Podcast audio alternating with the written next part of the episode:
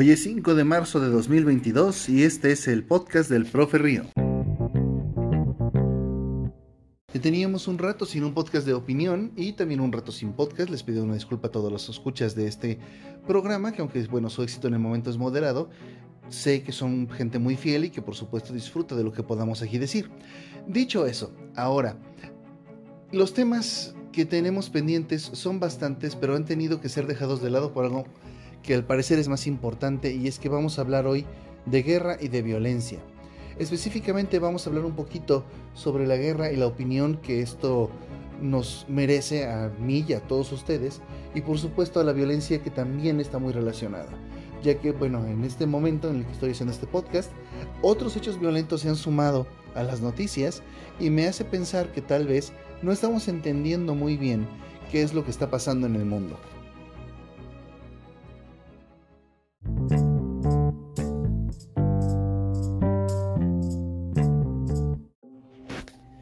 Bueno, ¿qué está pasando en el mundo? Lo que está pasando es que Rusia está invadiendo Ucrania, no hay otra forma de verlo.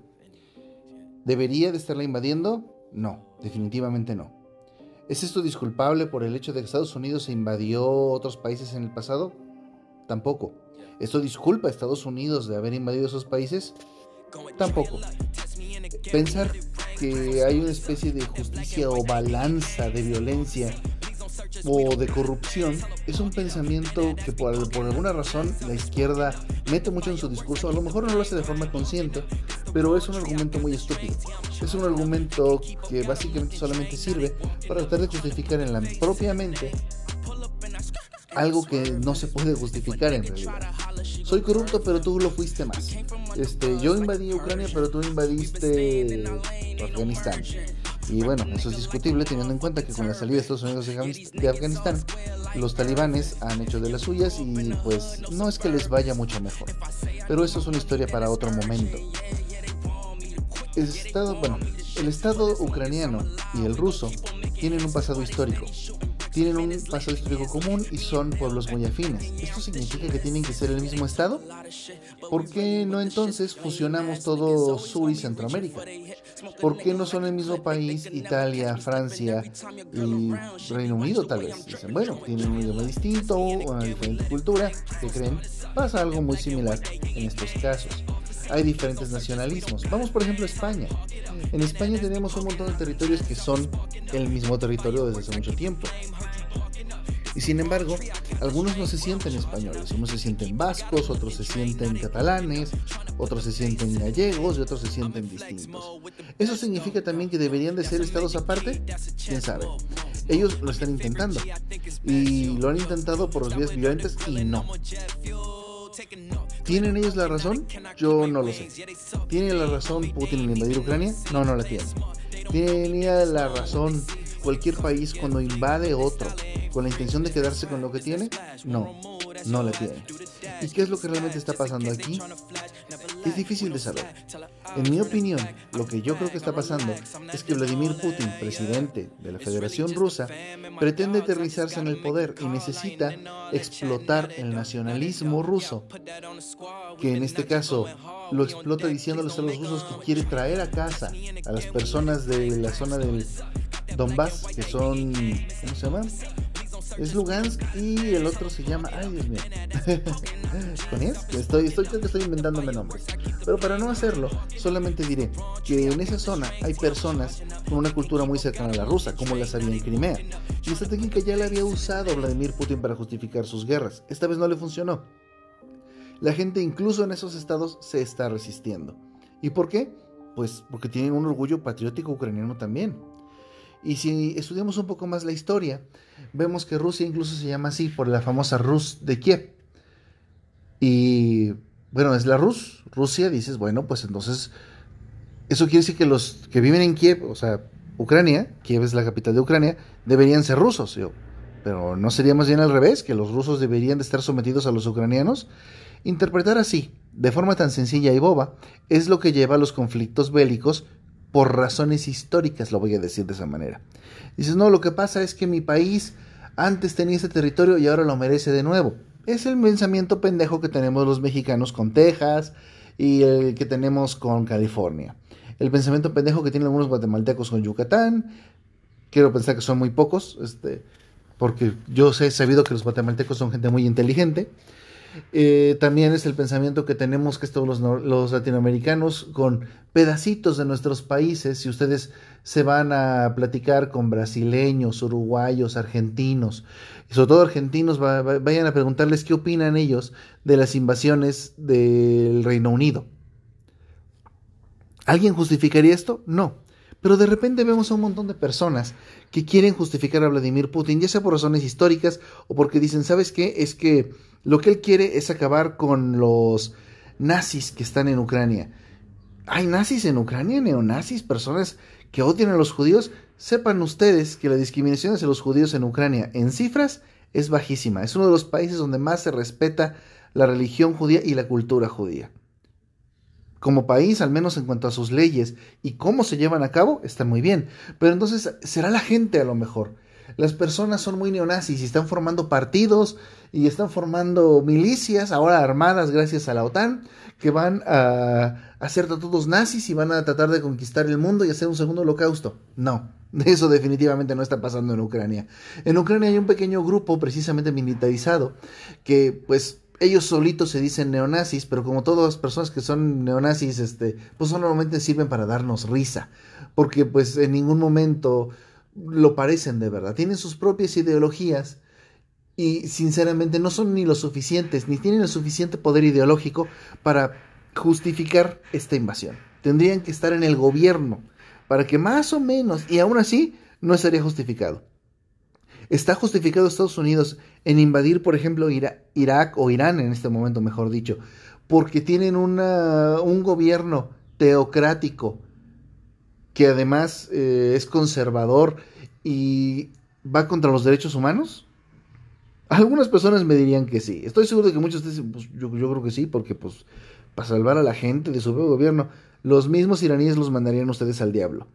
Y no porque sean felices con su gobierno, pero básicamente dirían, no, o sea, tú no vienes por eso, tú vienes nomás a chingar.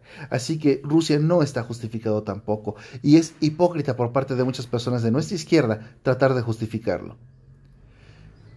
Dicho esto, ¿es Vladimir Putin una mala persona? Vaya que lo es. Deberían de ver cómo tiene su país. No, es que eh, yo he ido a Moscú y se ve muy bien. Bueno, aléjate un poco de Moscú. La economía rusa es más o menos del tamaño de la de Portugal.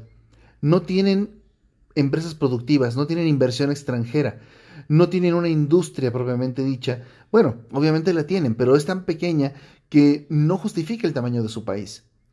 Tampoco sirve para alimentar a todo el mundo.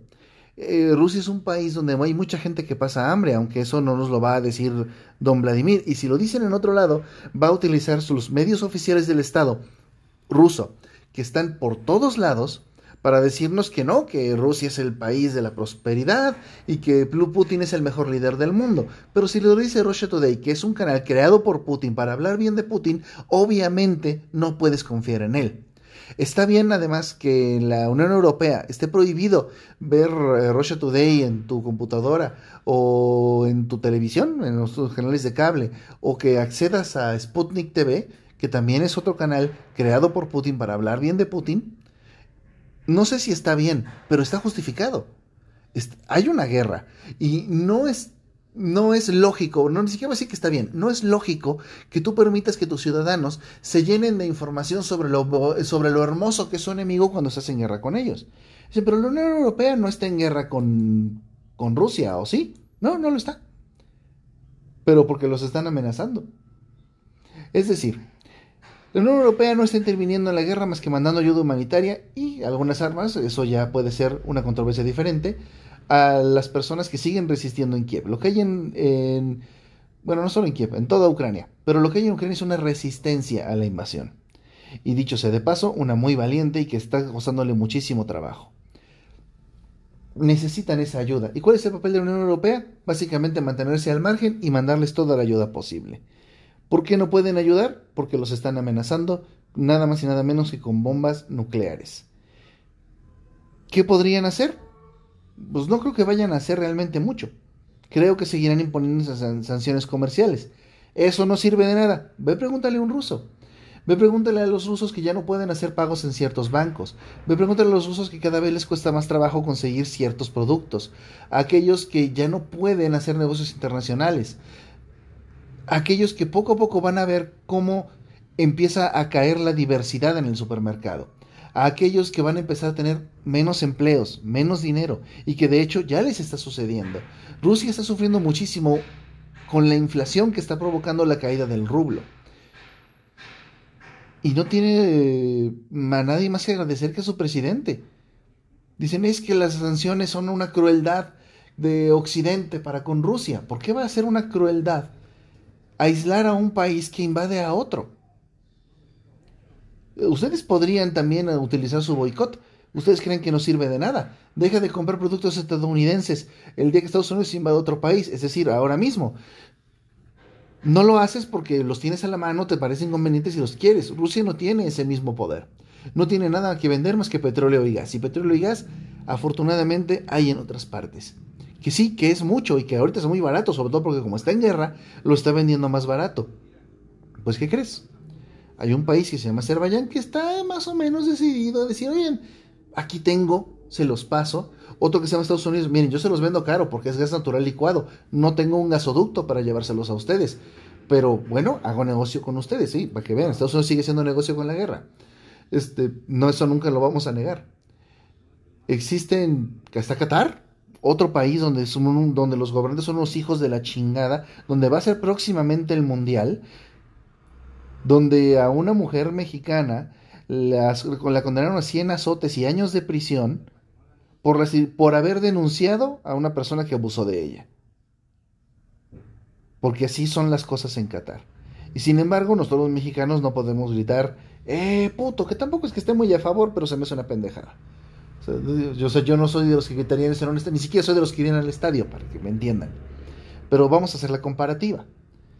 Ahora, si vamos a hablar de violencia y de fútbol, pues ahí tenemos lo que pasó hace unos pocos días, aquí mismo en México, en que me parece que fue en la misma ciudad de Querétaro, la porra queretana de los famosos gallos blancos comenzó a agredir a otra porra y la cosa creció hasta que hubo muertos y nuestro gobierno estaba tratando de ocultar que hubo muertos. Y, y ahora nuestros mismos medios están, bueno, están solapando al Estado y por otro lado, en los medios digitales vemos a gente que dice que quieren que desaparezca el club de fútbol, que se desaparezca la Liga MX, que a México le quiten su derecho a ir al Mundial, que a México le quiten su sede ya, que la va a compartir, pero es una sede que tiene para el 2026, que yo lo veía muy lejana, pero ya es el próximo, ya es en el 2024, el 2020, ya es en cuatro años, ya, ya es poquito, ya está a la vuelta de la esquina. Y yo, en México estas cosas pasan cada pocos años y a lo mejor no siempre había habido tantos muertos. El fútbol es así en México. ¿Estoy justificándolo? No, para nada. Pero ahora mismo se siente como que no sabemos qué hacer con la violencia, como que no, no podemos agarrar dimensión ni encontrar un, culpable que nos satisfaga. Así, ¿cómo voy a evitar que esto suceda? ¿Vamos a, destruir el fútbol? ¿El fútbol tuvo la culpa de esto? No lo sé. De hecho, no lo creo. Yo estoy seguro de que algún día vamos a tener una masacre de estas en un partido de fútbol americano. Ah, espera, eso pasa continuamente, sobre todo en Inglaterra. Hay, hay un término que se llama hooligan para personas que llegan a estos extremos. A lo mejor no tanto como acá. En Brasil tenemos estas cosas también por el fútbol, pero no es tampoco una cosa de la Liga MX. Hay muchos países que juegan al fútbol y que son muy apasionados y que no tienen este problema. ¿Es un problema entonces de México? A lo mejor. A lo mejor lo que tenemos que hacer es dejar de ser mexicanos. Vaya, México es un país muy inseguro. Está muriendo más personas en México por día y por semana. En México por la delincuencia que en Ucrania por la guerra. Y dices, ay cabrón. Fíjense lo que son las dimensiones de la violencia. Es más peligroso vivir en un país en paz que en uno en guerra. Porque al parecer no tienen tantas razones en Ucrania para matarse entre sí solo para esperar a que los maten los rusos. Da mucho que pensar. Mi opinión en este, en este caso, no puedes tú destruir la, la violencia quitando el lugar en donde se produjo. Vamos a, a, prohibir entonces los funerales porque la semana pasada mataron a 17 personas Si eran 17 o eran más. No me acuerdo si eran 12 o 13 o 17. A lo mejor estoy inventándome cosas. En un pueblo de Michoacán que habían asistido a un velorio. O vamos a prohibir los bares, porque hay tiroteos en los bares, que es algo que pasa mucho en México también. Sabemos por qué es. Y sabemos que prohibirlo, porque está prohibido, no pasa nada.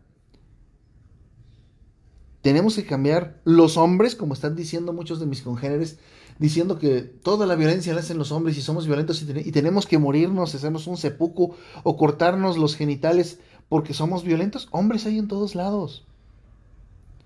Y no todos están haciendo esto. Insisto, en Kiev los que están resistiendo son puros hombres. En Kiev dejaron huir, eh, bueno, sigo diciéndole Kiev a toda Ucrania, perdón, es que es más fácil de pronunciar. En Ucrania dejaron que todas las mujeres escaparan con sus hijos. Hay muchísimos más hombres que mujeres ahorita en Ucrania. ¿Y qué sucede? Que de todos modos se muere menos gente allá que acá. Y eso, que se están matando. O sea, eso es para lo que se quedaron para matar. Entonces yo no creo que sea necesariamente cosa de hombres que les encanta decir eso y mañana es 8 de marzo, hoy es hoy específicamente 7. Y seguramente ese discurso va a volar por todos lados. Que sepan de una vez, no lo comparto. No creo que nosotros podamos encontrar a la violencia en una pequeña parte del mundo o de la sociedad, porque no está ahí. La violencia está donde siempre ha estado, en la codicia, en que un gato está aquí maullándome mientras estoy grabando y pues está contaminando la grabación. No, bueno, no importa. Ay, qué bonito gatito. Ya, ya. Ahí para la gente que le gustan los gatos. Volviendo a mi discurso. Y para terminarlo también. La guerra y la violencia no provienen de un solo lugar. No, no es que Vladimir Putin es el único señor que hace la guerra, que es algo que mucha gente dice, y es que es el único que se ve. No, ni tampoco es el único que hay. Tampoco es que Estados Unidos eran los únicos que hacían guerra y con lo que hace Vladimir Putin es otro... Es otro señor, vaya, no lo sé.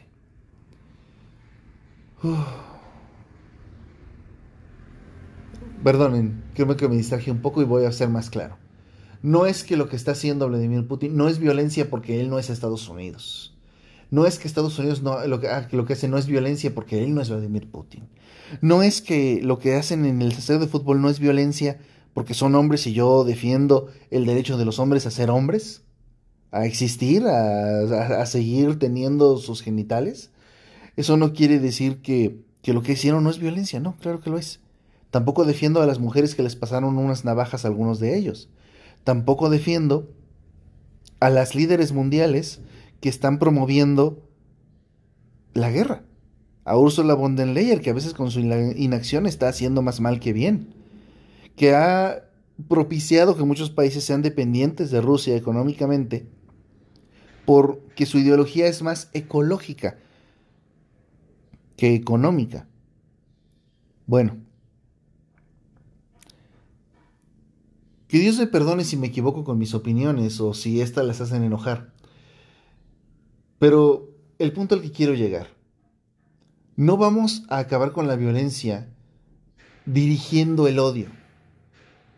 No tienes que odiar a los rusos. A lo mejor a Vladimir Putin un poco sí. Pero no puedes quedarte con una ideología y pensar que unos están justificados y otros no. Y odiarlos mucho a esos que no están justificados. No puede ser como algunos moneros de México, señor Hernández, qué vergüenza, que porque ellos son de izquierdas y porque Putin es una persona que va contra los, los regímenes capitalistas, siendo que Rusia es capitalista y además es ultraconservadora. Es todo lo que no es, lo que la izquierda no, no quiere que el mundo sea. Pero ahí van a defender a Vladimir Putin porque no le gusta Estados Unidos. Y por eso andan ahí hablando estupideces. Por favor, no sean así. Por favor, quítense la etiqueta es la etiqueta de que está en uno de sus brazos, izquierda o derecha, yo no sé. Por favor, tengan compasión de las personas. Aprendámonos a escucharnos los unos a los otros. No empecemos a pensar tampoco de esta forma estúpida de que porque unos lo hacen está bien que lo hagamos nosotros.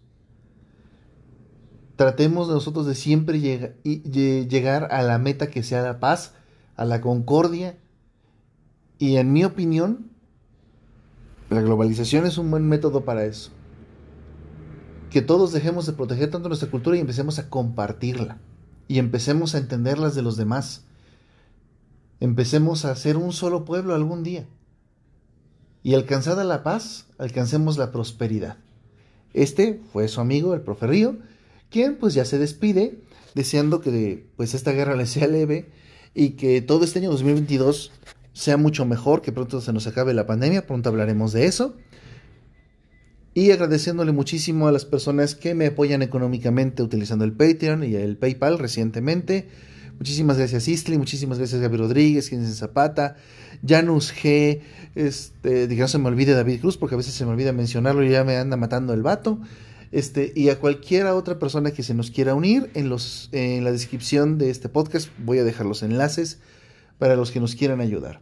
¿Qué recompensas tienen? Pueden entrar directamente a nuestro Discord y próximamente voy a abrir un pequeño chat para que las personas puedan escoger los temas del, tanto del podcast del profe Río como, como de lo que van a hacer, eh, bueno, dentro del mismo podcast del profe Río, la sección del club del libro, este, e incluso próximamente quiero hacer algunos chats con ustedes, algunos podcasts este, donde estemos nosotros conversando que van a ser exclusivos para ustedes. Solamente los Patreons van a tener el derecho tanto de participar como de escuchar la mayoría de ellos, al menos al principio. Después los iremos liberando para que la gente vea que valen la pena. Y bueno, también recuerden que estamos abiertos a sugerencias, háganos sus comentarios. Si ya están en nuestro Discord, con muchísima más razón. Y nosotros nos vemos muy, muy pronto. Gracias a todos ustedes. Hasta la próxima.